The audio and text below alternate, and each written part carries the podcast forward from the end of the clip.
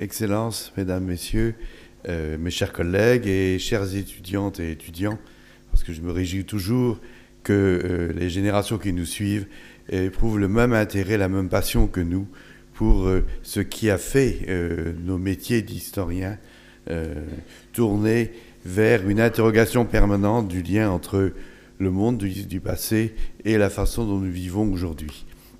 Alors on m'a demandé une entreprise qui va être très délicate et vous me pardonnerez si cet exposé ressemble un peu à un cours de première année.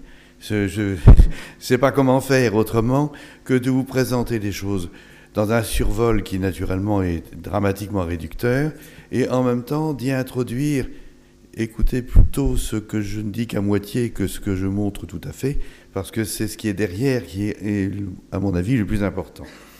Donc nous commencerons euh, cette présentation par une première euh, entrée en matière, c'est la période des années 1880-1890 euh, et qui est finalement celle où tout a basculé.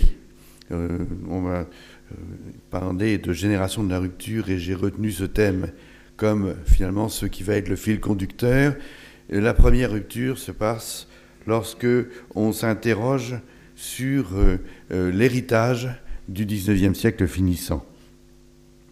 Alors j'ai mis en premier, je suis allé trop vite, j'ai mis en premier, non, il faut que je recule d'un coup. Ça me pas ça va. Voilà, ce sera plus simple. Euh, deux œuvres qui nous ramènent très en arrière, mais volontairement. Je crois que euh, la fin du 19e siècle est totalement l'héritière du romantisme avec toutes ses contradictions et qu'il faut donc chercher dans la période des années 1810 à 1840, cette génération du romantisme, euh, la, base, les origines des thématiques qui ont traversé euh, l'actualité de la production à la fin du siècle. Donc ici, à gauche, j'ai ressorti l'un des plus grands dessinateurs euh, intéressés par le monde médiéval, Pugin en Angleterre, euh, homme qui a eu une véritable passion pour une réinvention un peu idéalisée du, monde médiéval et qui a cherché à euh, casser l'héritage académique de façon très profonde par un changement total de répertoire. Et en face, plus tard, la réalisation de ce vœu à la génération suivante, lorsque à South Kensington, à l'occasion de l'exposition de Londres en 1851, la première grande exposition universelle, on étale la diversité des cultures à travers le temps et l'espace.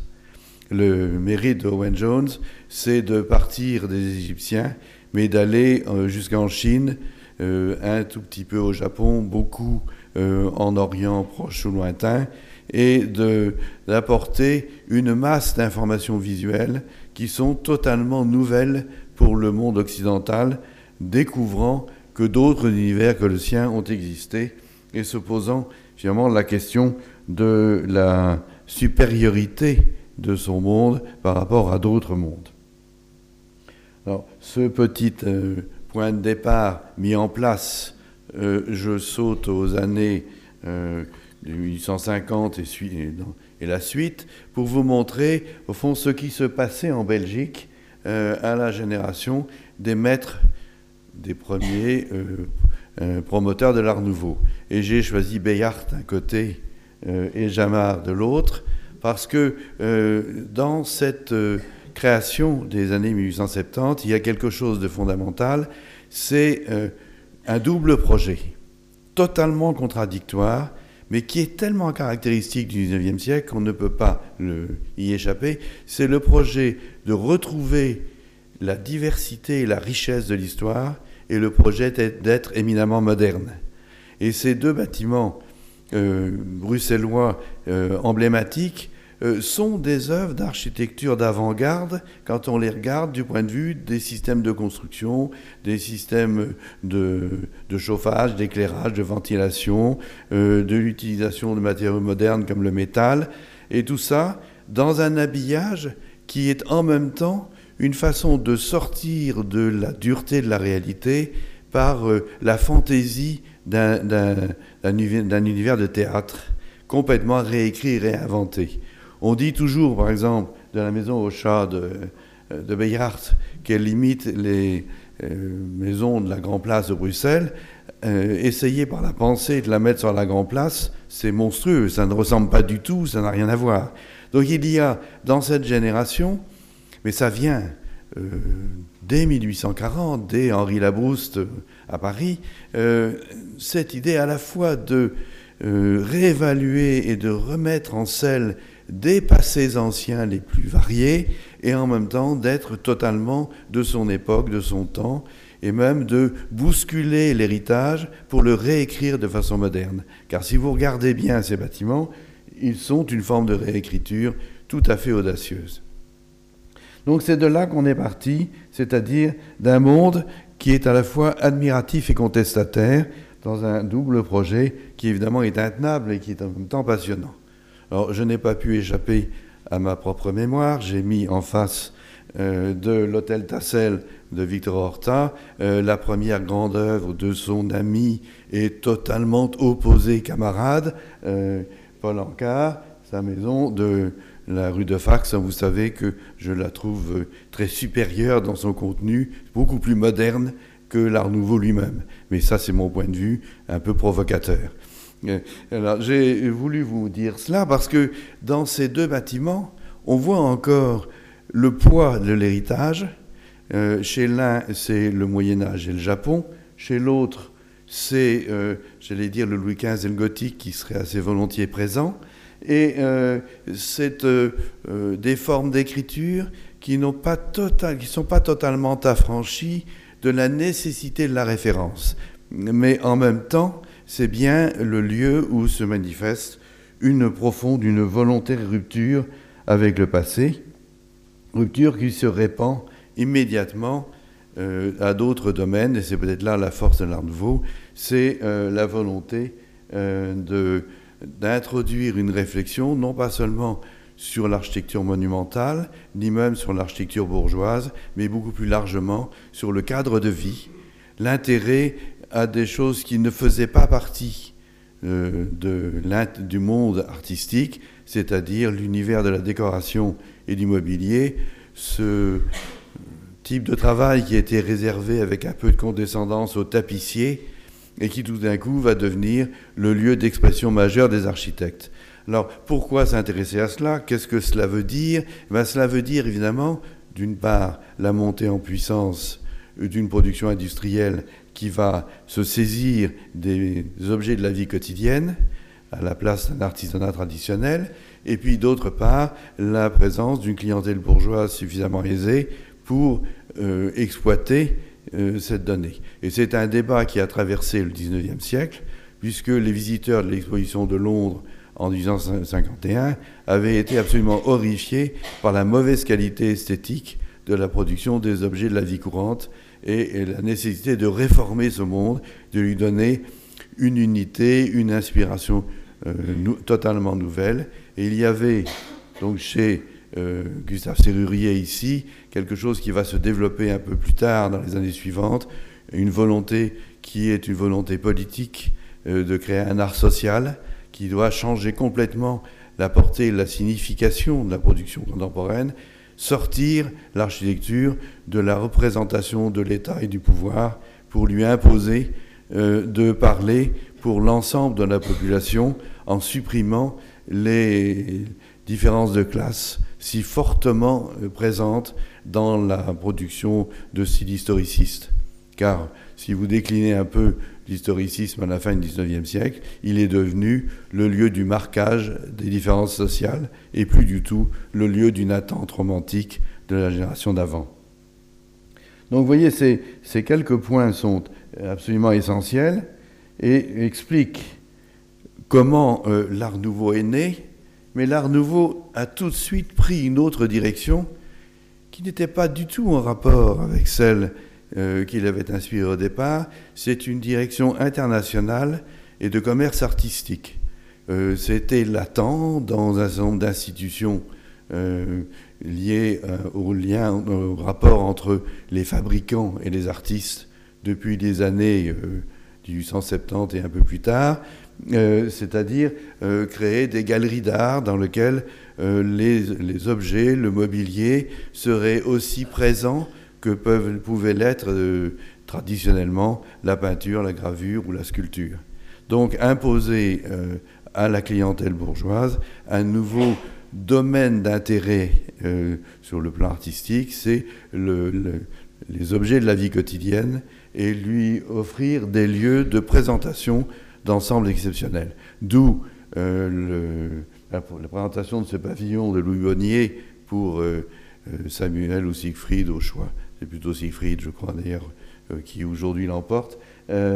Bing, à Paris, rue Chauchat, dans un endroit qui a disparu maintenant, et qui était euh, euh, aménagé comme une galerie d'art, ou un peu aussi comme un grand magasin, entre les deux, que on ne sait pas très bien où on en est là-dedans. D'ailleurs, le, détail du décor évoque beaucoup les grands magasins contemporains. C'est un lieu, évidemment, où la plupart des grands euh, créateurs, dont Van de Velde, viennent présenter leurs objets, et la diffusion quitte la scène belge pour s'étendre à l'ensemble de l'Europe, voire même euh, euh, dans d'autres continents. Donc il y a une évolution très rapide et très profonde euh, de l'art nouveau. C'est cette ouverture à la dimension commerciale qui n'était pas dans les débuts des revendications et qui va de pair avec l'abandon du seul champ du monumental. Parce que quand vous construisez des œuvres monumentales, que vous faites un palais de justice ou que vous faites une bibliothèque, vous avez derrière vous un investisseur qui n'est autre que l'État ou de grandes institutions régionales ou locales. Donc, euh, vous êtes euh, chargé, à l'origine même du projet, par l'obligation de représenter l'institution. Et lorsque vous faites ce type d'objet, vous les lancez un peu. L'image qui me vient à l'esprit, c'est ce qui avait été le projet de Larousse, euh, euh, faire connaître à tout le monde, semer à tout vent le monde de la modernité, lui permettre de se greffer partout, n'importe où et en dehors des structures, de la rigidité des structures existantes. Donc l'Art nouveau n'a pas été là par hasard, il a signifié euh, une très profonde et première rupture, mais une rupture qui ne pouvait pas tout à fait réussir dans la mesure où le simple système des galeries entraîne une clientèle privilégiée. Et d'ailleurs, on le voit bien, qui d'entre nous possède un meuble Art Nouveau chez lui euh, d'une signature connue Évidemment personne. Seuls de très grands collectionneurs ou des musées sont aujourd'hui en mesure d'avoir chez eux, mettons, un meuble de Van de Velde. Ça, n'appartient plus du tout euh, au domaine courant. Alors je continue ma vision un tout petit peu pessimiste l'art nouveau. Vous sentez que je m'éloigne sur la pointe des pieds de l'admiration qu'il convient d'avoir pour les mouvements reconnus. Et je vous montre là ce qui a été l'objet d'une conférence, euh, d'un colloque récent à, Strasbourg. C'est la comparaison entre deux villes euh, aux confins de grands empires, la ville de Riga, euh, qui appartenait à l'époque à l'Empire russe, et la ville de Strasbourg, qui était allemande, pour vous montrer comment l'Art nouveau a connu une vocation tout à fait euh, étonnante, c'est de remplacer l'éclectisme, de se mettre à sa place et de remplacer l'éclectisme historique par un éclectisme syntaxique, décoratif. Tous les répertoires sont arrivés sur la table avec une indifférence totale à leur origine et on a pu faire euh, un petit coup de serrurier, un petit coup de Van de Velde, un petit coup de Horta. On a dosé, mélangé, euh, on a fait des sortes de, euh, de, cocktails de style. Alors je vous en ai choisi un pour vous faire particulièrement plaisir, à côté de Ludwig et Bax, qui sont de bons architectes strasbourgeois. J'ai choisi un jeune architecte, Franz Scheider, qui a réalisé dans une des rues de la Neustadt de Strasbourg une maison égyptienne qui est absolument cocasse, qui est art nouveau égyptien, ce qui est quand même assez touchant comme façon de faire.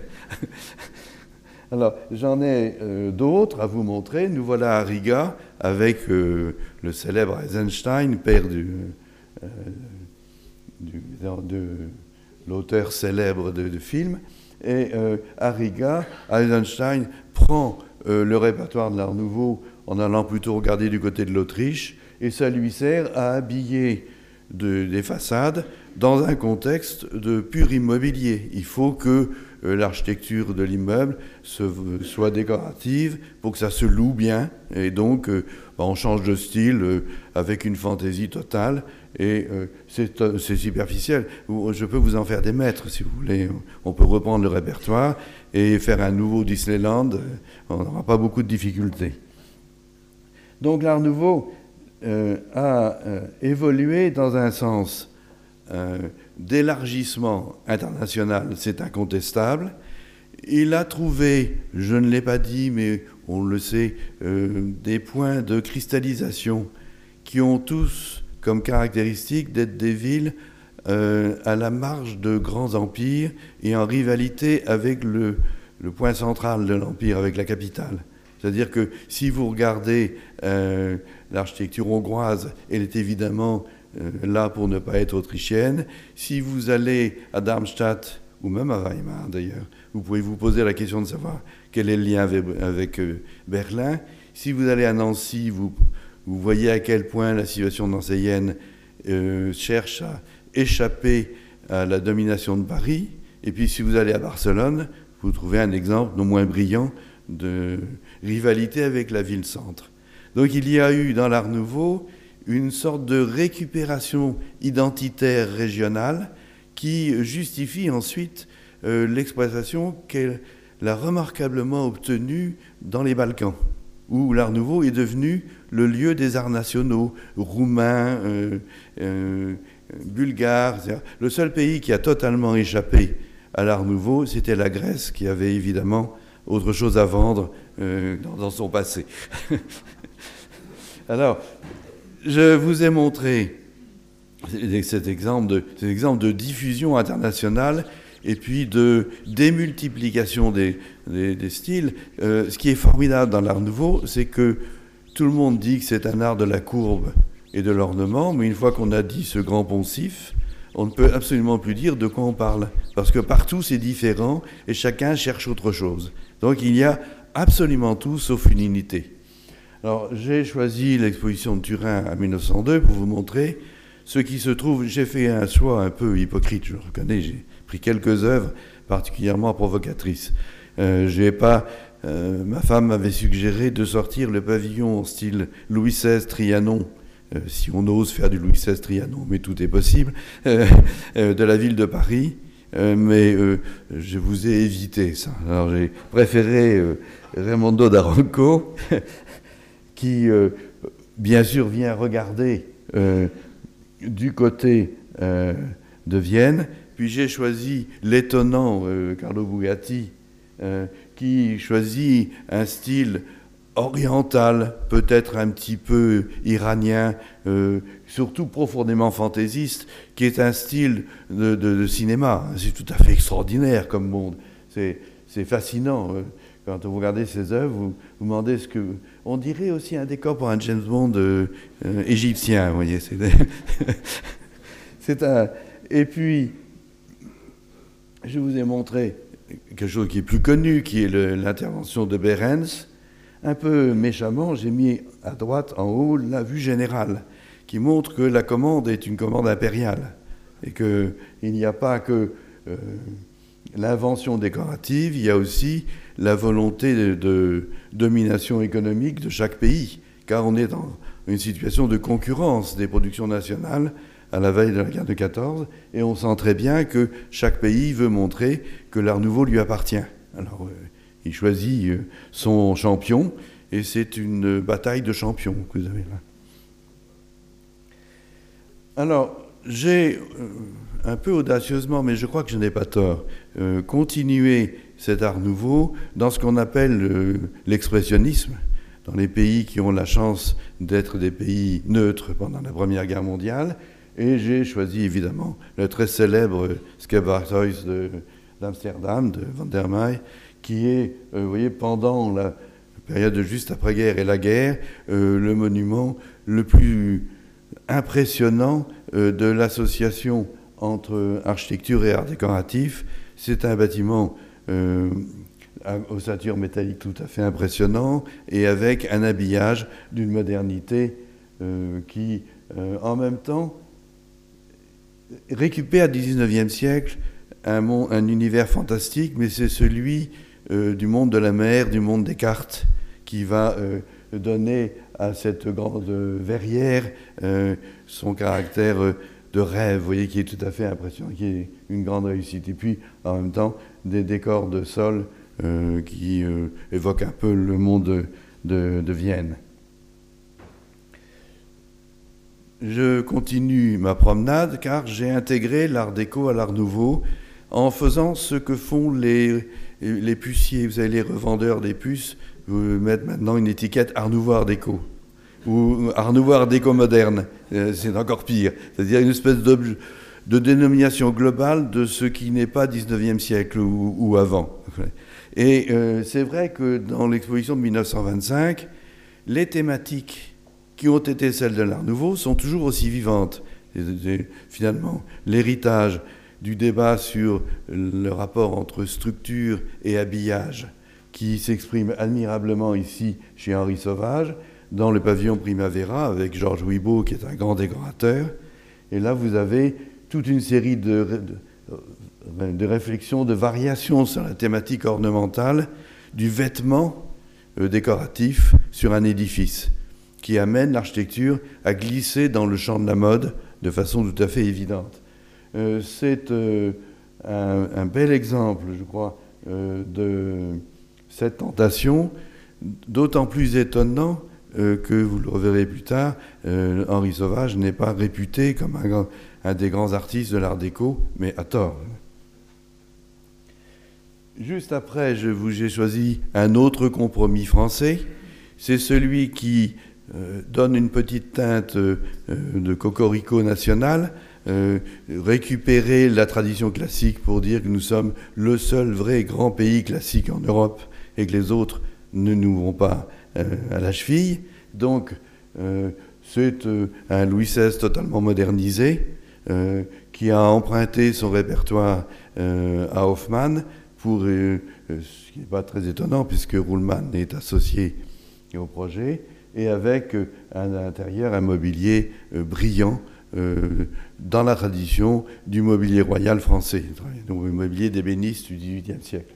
Donc, c'est une autre façon de traiter le problème. Elle n'est pas inintéressante si vous la comparez à la précédente. Le pavillon Primavera, c'est pour un grand magasin, c'est pour une diffusion grand public. C'est pour la recherche d'une clientèle de petite bourgeoisie euh, qui à, la, possession des objets. Et ici, évidemment, c'est la clientèle de très grand luxe international qui, de plus en plus, lorgne vers les États-Unis avec le rêve de trouver le milliardaire américain qui va acheter les œuvres dans les grandes collections françaises.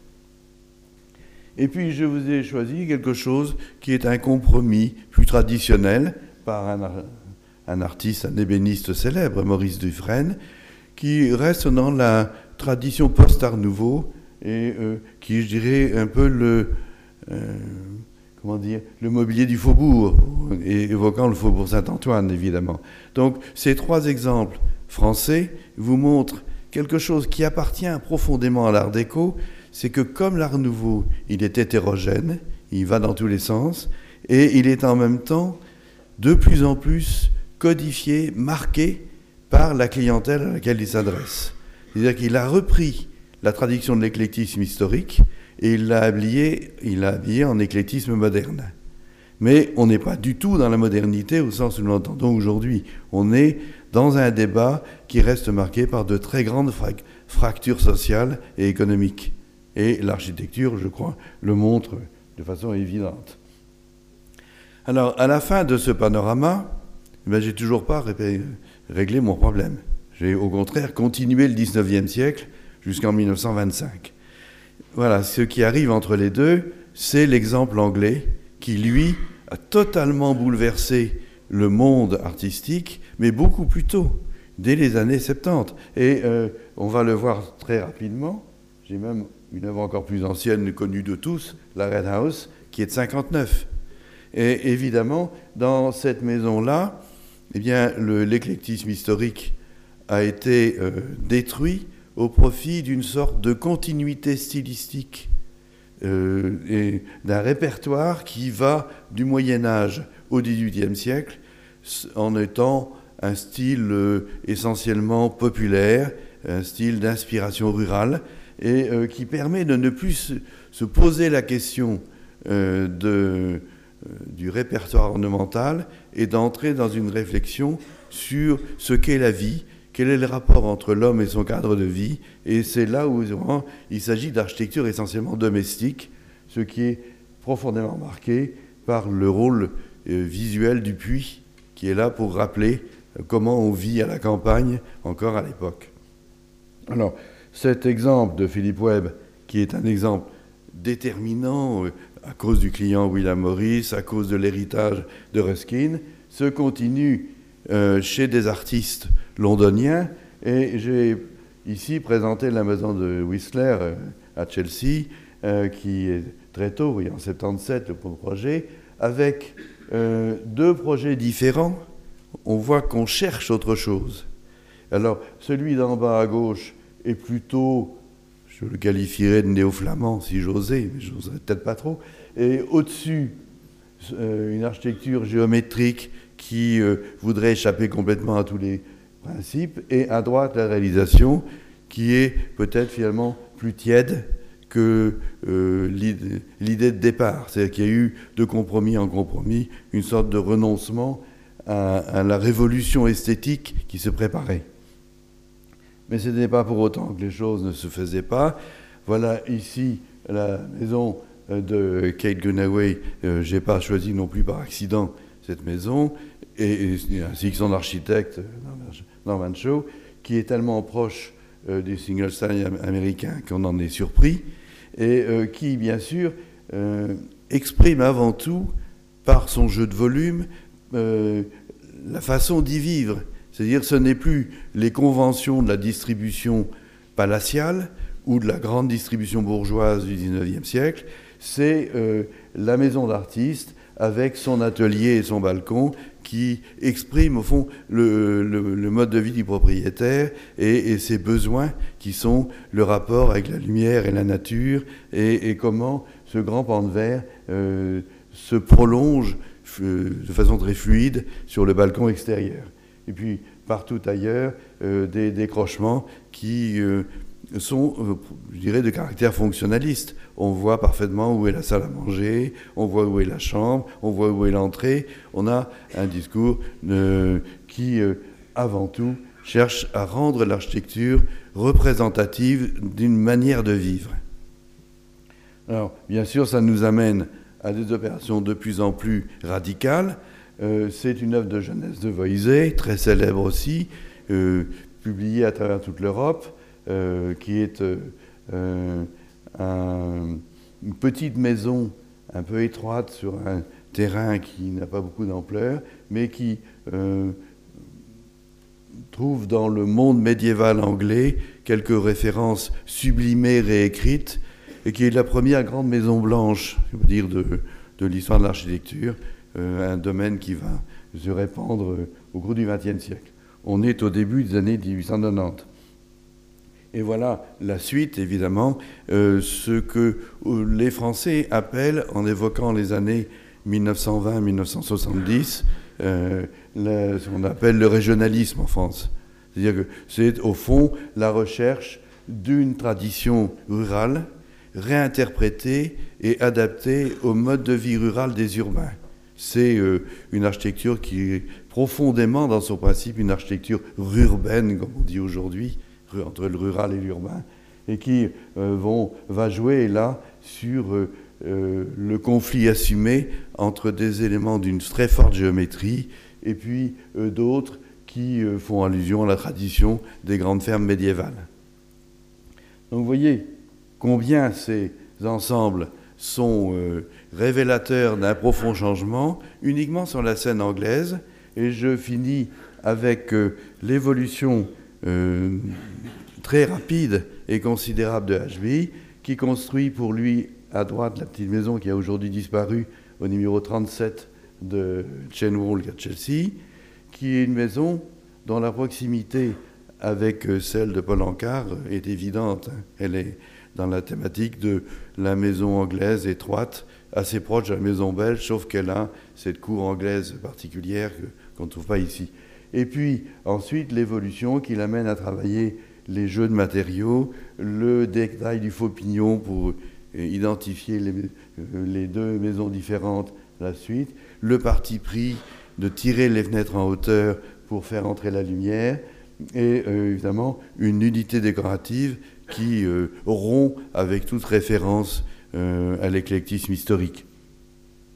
Donc voilà ce qui a été vu en Angleterre. Évidemment, je ne pouvais pas ne pas aller en Écosse et montrer la Hill House, qui est un des chefs-d'œuvre du genre, évidemment, et plus tardif, 1902. Hein, et puis, je ne vais pas aller trop longtemps, je finis avec euh, euh, l'édifice emblématique, de, malheureusement en si mauvais état, de l'école d'art de Glasgow, euh, qui est l'expression d'une réflexion extrêmement moderne, en fait, sur la charpente métallique et sur les, les pentes verts de façade. C'est ça qui fait la force de l'édifice, c'est les immenses vitrages du bâtiment qui sont d'une audace moderne euh, assez saisissante.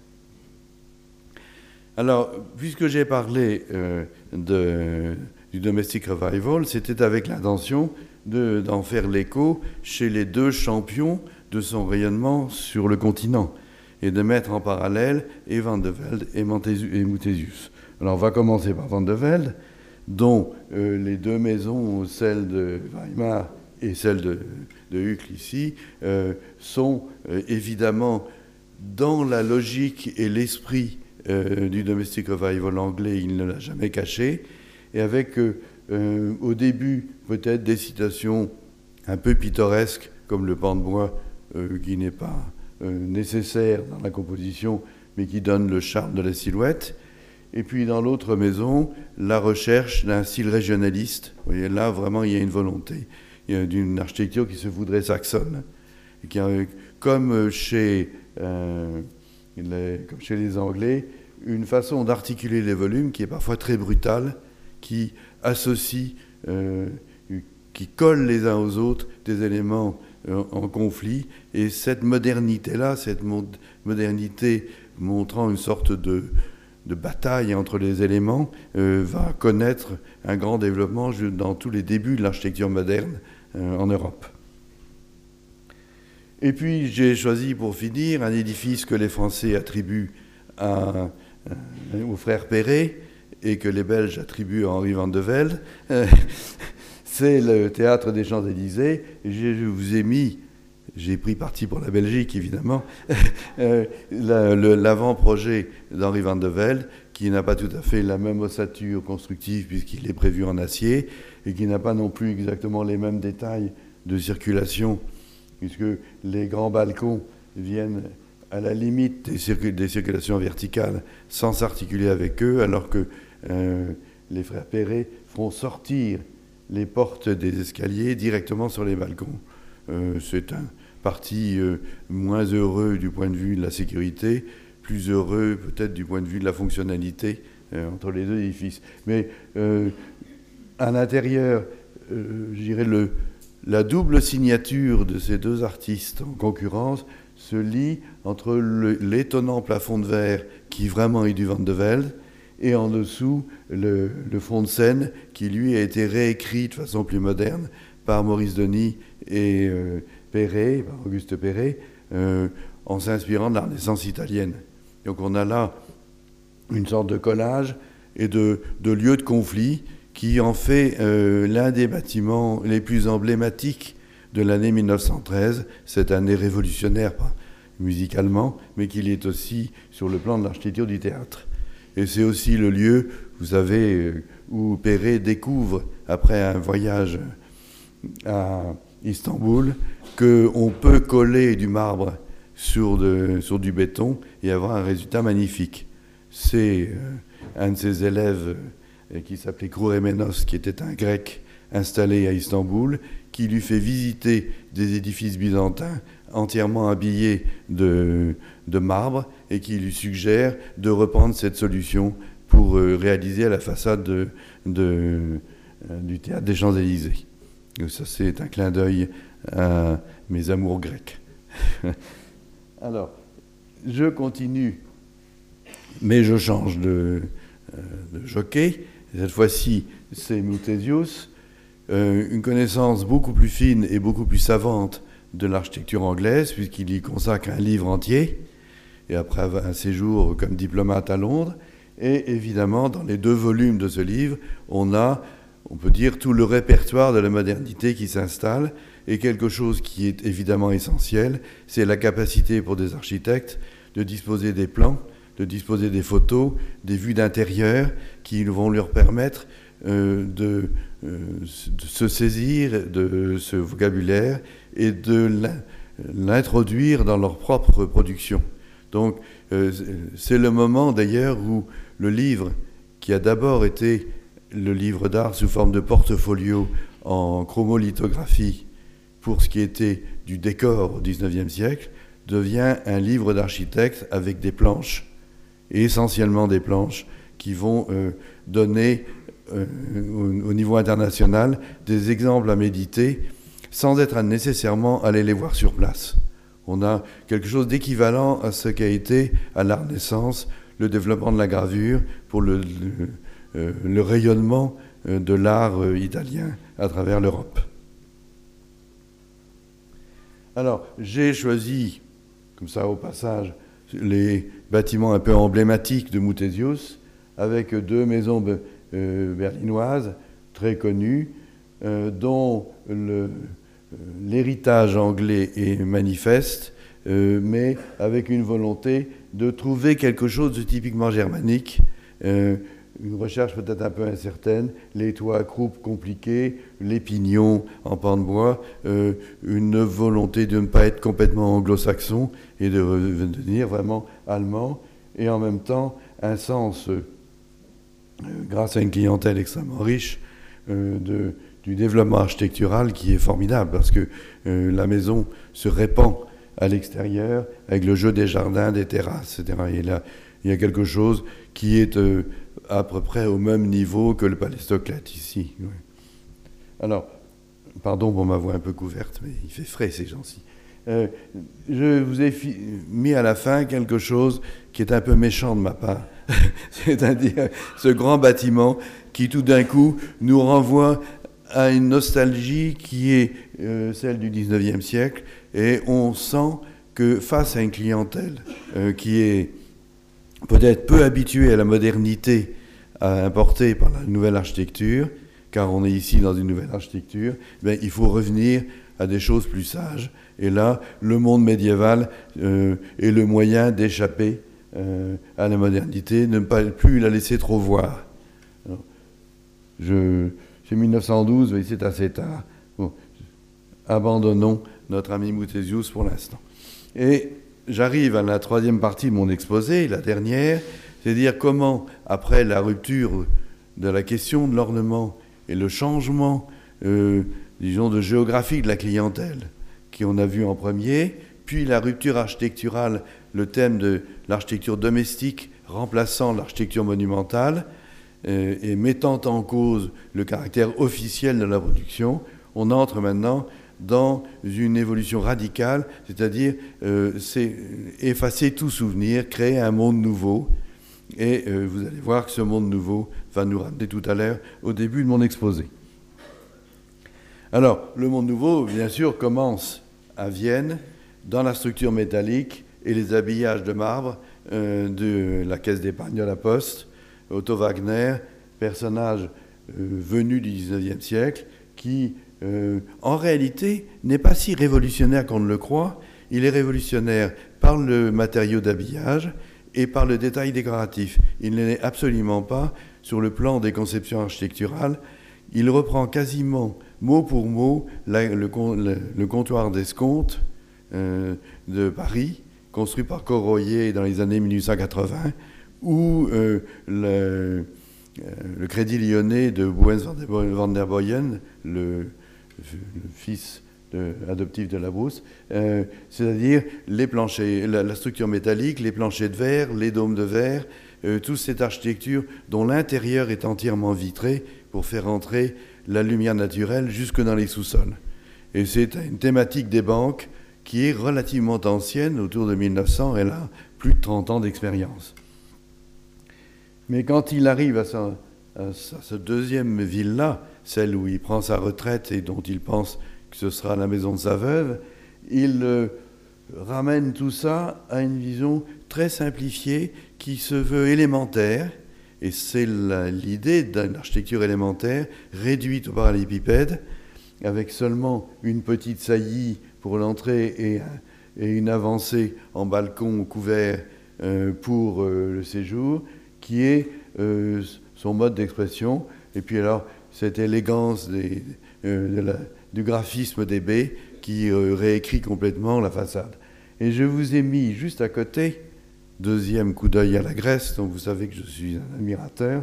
La, la villa de Hansen, à Presbaum, euh, en Autriche, tout près de, Vienne, qui est une villa des années 70, réalisée dans, elle pourrait être, euh, elle ressemble à la Villa Maximos à Athènes de façon extrêmement troublante. C'est la tradition venue euh, du grand académisme de la fin du 19e siècle, c'est-à-dire l'admiration pour euh, le maniérisme de la Renaissance comme moyen de purification de l'héritage classique. Alors, bien sûr, dans ce Deadven, je ne pouvais pas échapper au Palais Stocklet, ni au sanatorium de Purkersdorf, euh, icône de la modernité. On a là déjà tout en place tous les éléments, je dirais, techniques et plastiques d'une modernité de l'habillage euh, mais j'avais presque dit la même chose tout à l'heure à propos euh, de euh, l'exposition de 1925 et du pavillon de Sauvage. Alors, je fais un petit tour par la France pour vous dire où on en est. les Français ont choisi le béton. Ils en ont fait dire un matériau national encore aujourd'hui les Français sont très fiers. Vous savez, traditionnellement, les Américains sont des sauvages qui construisent avec de l'acier, et les Français sont des gens cultivés qui construisent en béton. Eh bien, le béton ici est institué comme le, matériau français, le véritable héritier du Moyen Âge, celui qu'on va faire dans le monde moderne. D'ailleurs, euh, la reconstruction de Reims le dira en 1918, puisque tous les, les reprises de restauration de Reims sont entièrement en béton armé. Donc euh, il y a là, il y a une école française du béton armé, monument historique, qui a duré jusqu'à ces dernières années, dont les héros étaient de ma génération.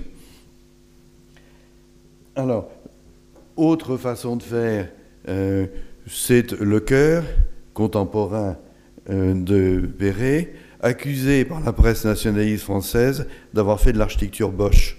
voyez, ce bâtiment a été l'objet d'attaques très violentes dans les journaux de l'extrême droite.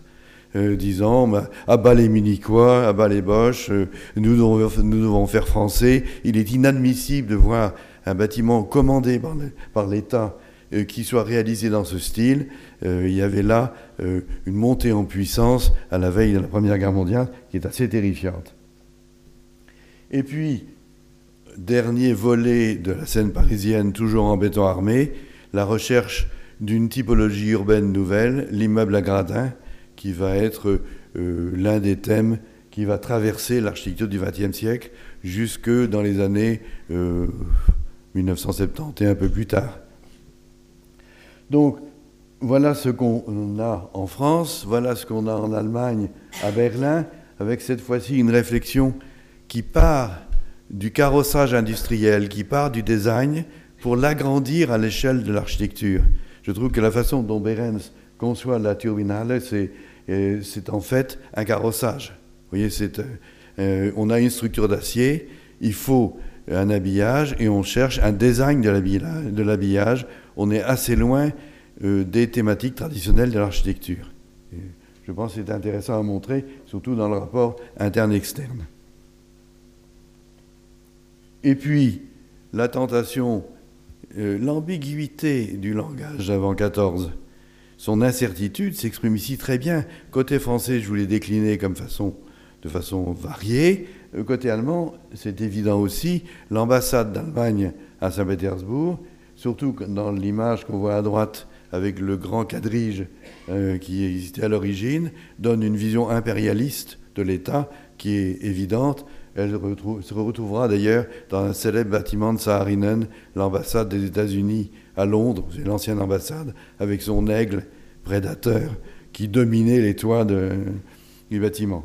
Donc il y a là un retour à l'architecture officielle, un retour à la commande publique qui est complètement à l'opposé du discours que nous venons de faire sur, le, euh, le, monde domestique et son rayonnement.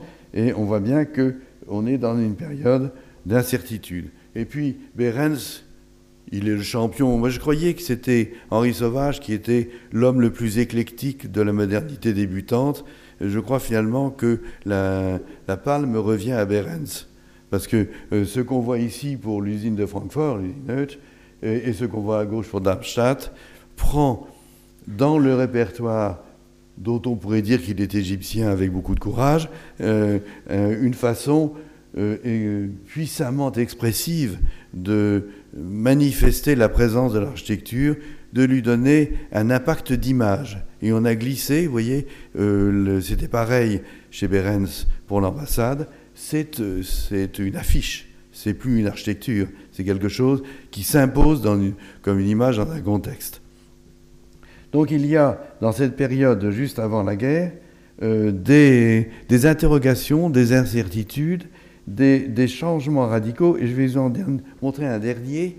Voilà Berlag qui euh, est tellement l'élève de Viollet-le-Duc en haut que je m'y retrouve. Je vais de Pierrefonds à la bourse d'Amsterdam avec une aisance absolue et, j'applaudis des deux mains. Et puis quand je vois euh, le Gemeente de La Haye, je vois tout à fait autre chose. Je vois euh, l'architecture américaine qui triomphe, qui... mais c'est le même architecte, c'est les mêmes ambitions intellectuelles, et c'est plus du tout le même répertoire. Donc cette génération-là, elle a fait elle-même sa rupture. Elle s'est changée elle-même au fur et à mesure de sa production, avec une radicalité absolument surprenante. D'un certain point de vue, on peut dire qu'il n'avait pas de continuité. D'un autre point de vue, on peut penser au contraire qu'ils avaient beaucoup de courage. Alors, on arrive, pour finir, euh, on quitte les Anglais pour les Américains, et c'est évidemment la publication à Berlin euh, en 1910 des deux volumes de l'œuvre de Wright qui est la la vraie révolution sur laquelle on va pouvoir enfin trouver un langage qui n'a plus aucune référence lisible, parce que les références de Wright, c'est bien sûr un peu l'architecture euh, des Indes, c'est beaucoup l'architecture japonaise, euh, c'est un petit peu l'idée qu'il se fait d'une spécificité américaine, usonienne comme il le disait, euh, mais c'est une invention plastique extraordinaire qui va bien au-delà de ce qu'avait osé le Domestic Revival en créant une articulation au paysage qui est d'une particulière, puissance. La force des œuvres de Wright, c'est la mise dans le site, c'est l'enracinement et c'est la silhouette. Et puis après, on découvre un monde intérieur qui a sa force propre et, et des jeux d'articulation extrêmement subtils. Donc, je vous ai choisi une de mes œuvres préférées, qui est la Hillside Home of School, qui est à toucher euh, Taliesin et qui, euh, à mon avis, donne à peu près tous les éléments. J'ai l'impression en haut, dans la vision perspective, de voir euh, déjà un dessin de Miss Zandero. On y est presque.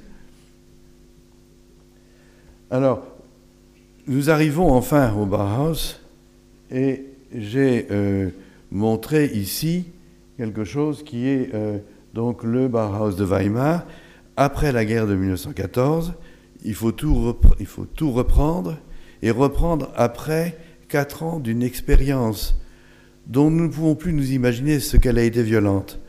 Moi, je suis de la génération qui a vu les ruines des villes. C'est-à-dire que mon enfance, c'est de la promenade dans des ruines. on montrait la maison de mes grands-parents, et en fait, il n'y avait rien à voir. Il y avait un soupirail et un bout de rue sans aucune maison. Mais ça n'était que des ruines calmes, on peut dire. Tout était, j'étais trop jeune pour avoir vu euh, le spectacle de la guerre. Mais ceux qui l'ont vécu pendant quatre ans dans les tranchées ont vécu la boue, ont vécu l'horreur, euh, la survie, et en même temps un monde mécanique d'une modernité extraordinaire, le, monde industriel exprimé à travers les, canons, les avions, les sous-marins, etc.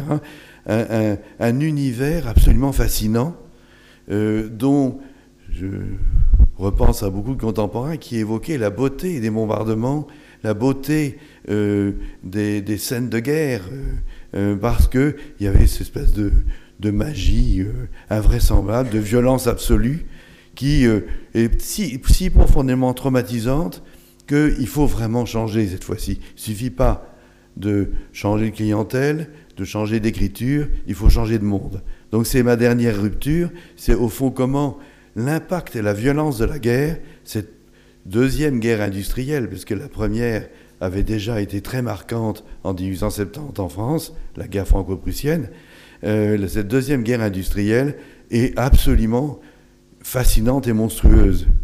Et donc, il faut trouver une réponse à ce monde. Alors, cette réponse, oui, le, le, premier Bauhaus le cherche euh, dans une situation d'économie de pauvreté au lendemain de la guerre. Lorsque Gropius construit la, maison Sommerfeld, c'est une maison en bois pour quelqu'un qui est entrepreneur, qui possède une scierie, et donc le bois, il l'a gratuitement, et il utilise des solutions élémentaires qui sont très inspirées par les baraquements de reconstruction. Donc il y a à la fois le thème de l'ISBA, bien sûr, on ne peut pas faire autrement, mais il y a beaucoup l'idée de faire beaucoup avec très peu de moyens dans un contexte extrêmement difficile. Et à l'intérieur, une géométrie absolument surprenante, les élèves du Bauhaus dessinent des ornements, un motif de lambrissé en chevron, euh, très envahissant visuellement, complètement en contradiction avec la façade.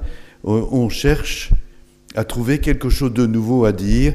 Euh, ces systèmes de, chevrons, ça fait un peu penser au volet des chalets suisses. Hein. On, a derrière soi euh, des petites images qui se promènent, comme ça, des cartes postales qu'on essaie de réemployer. Et j'ai mis sur la droite le célèbre affiche de Lionel Feininger, qui nous a servi tout à l'heure de, présentation de notre colloque. Euh, c'est un thème totalement idéaliste, celui de la cathédrale de verre, du monde unifié des artistes, qui va changer le monde parce que c'est son rêve qui va l'emporter. Il va transformer la société parce qu'il a un pouvoir d'éclaireur. C'est une dimension qui est, je dirais, euh, messianique dans la production moderne, profondément messianique, qui reprend les vieux thèmes chrétiens et qui les exploite. Ruskin revit une nouvelle fois euh, un siècle plus tard. Donc, vous voyez, ce premier Bauhaus des années 1919-1920 reprend des thèmes très anciens, les réactualise, les revit et cherche à, sortir du drame de la guerre avec une pensée complètement nouvelle. Et puis j'ai euh, montré juste au-dessus euh, à gauche, euh, les cours du le Vorkurs de euh, Johannes Itten. Là, c'est à Berlin un peu plus tard, on n'a pas de photo à Weimar, mais il commence ses cours par des, de la gymnastique, des, exercices de méditation, c'est une mise en situation. c'est très curieux. Il va chercher chez les pédagogues du romantisme, chez Frebel, qui quand même vivait en, en 1800-1820, il va chercher le moyen de faire l'éducation des jeunes artistes. Et il la cherche chez les enfants, les petits-enfants, à l'âge de la maternelle. Il y a un étonnant rapport entre euh, Montessori en Italie et puis euh, la façon dont Itten euh, imagine la reconstruction de l'individu, l'évacuation de tous ses préjugés, une sorte de, monde oriental euh, euh, qui se voudrait zen et qui est surtout profondément théosophe. Donc c'est un, premier euh, Bauhaus qui est, je dirais, un Bauhaus romantique, imprégné profondément de l'héritage du XIXe siècle, et un Bauhaus aussi qui cherche, vous voyez, en 1923, une étonnante série euh, d'invention typographique. C'est dans ce domaine qu'il démarre et qu'il trouve son langage. Et je finirai par une, euh, deux dernières images. C'est lorsque le Bauhaus parvient à quitter l'atelier d'imprimerie et de lithographie pour faire des exemples d'architecture à échelle réelle. Et voilà le, peintre Georg Muche qui, avec Meyer, construit une maison euh, qui se veut une maison modèle utilisant toutes les procédures de production industrielle de l'époque, celles que la guerre a développées, c'est-à-dire la préfabrication, et euh, notamment avec un accent très fort mis sur l'espace domestique de la cuisine. Et vous voyez que c'est quand même une maison qui pourrait très bien être romaine. C'est une maison euh, dont la cour intérieure a été couverte, mais c'est un atrium faisant séjour et avec les pièces qui tournent autour. C'est-à-dire, on est dans une typologie qui cherche à évacuer les exemples régionaux ou historiques et qui euh, est néanmoins euh, d'une, d'un classicisme surprenant. Si vous tout d'un coup vous oubliez que c'est Georg vous vous demandez si ça n'est pas un admirateur de Palladio qui est passé par là. Et euh, c'est un peu surprenant en 1923. Et alors il me reste une dernière image à vous montrer, c'est que ce sont une fois de plus les Hollandais qui ont apporté, je dirais, la clé d'une écriture moderne avec ces expériences euh, faites euh, dans la ligne de Berlag, poussées par lui, c'est-à-dire ce, ce monde qui donne aux couleurs primaires, au déboîtement de volume, à la vision sculpturale de l'architecture, le moyen de s'exprimer et tout le monde va euh, immédiatement adopter ce qui va devenir un nouveau langage. Alors ma conclusion sera cruelle, c'est que ce monde qui a voulu libérer l'homme, et c'était le premier message du Bauhaus, s'est très, très rapidement trouvé dans l'obligation de s'introduire dans la collectivité et dans l'effort collectif, et de trouver quelque chose qui ne soit plus du tout individuel, mais national ou international, et donc de redonner à l'architecture euh, son caractère de typologie répétitive, euh, adaptable à, une clientèle extrêmement élargie. Et finalement, il a fallu revenir à la tradition euh, académique pour pouvoir être moderne. C'est l'un des grands paradoxes, et pour moi, il est évident que euh, l'héritage de Goethe, celui de Platon, sont omniprésents, beaucoup trop présents, à mon avis, dans l'architecture moderne, et on lui, ont, lui ont joué un très mauvais tour pour son avenir. Voilà, c'est là-dessus que je voulais finir. Ces ruptures successives nous ont conduit à un problème qui n'est, à mon avis, pas toujours résolu aujourd'hui.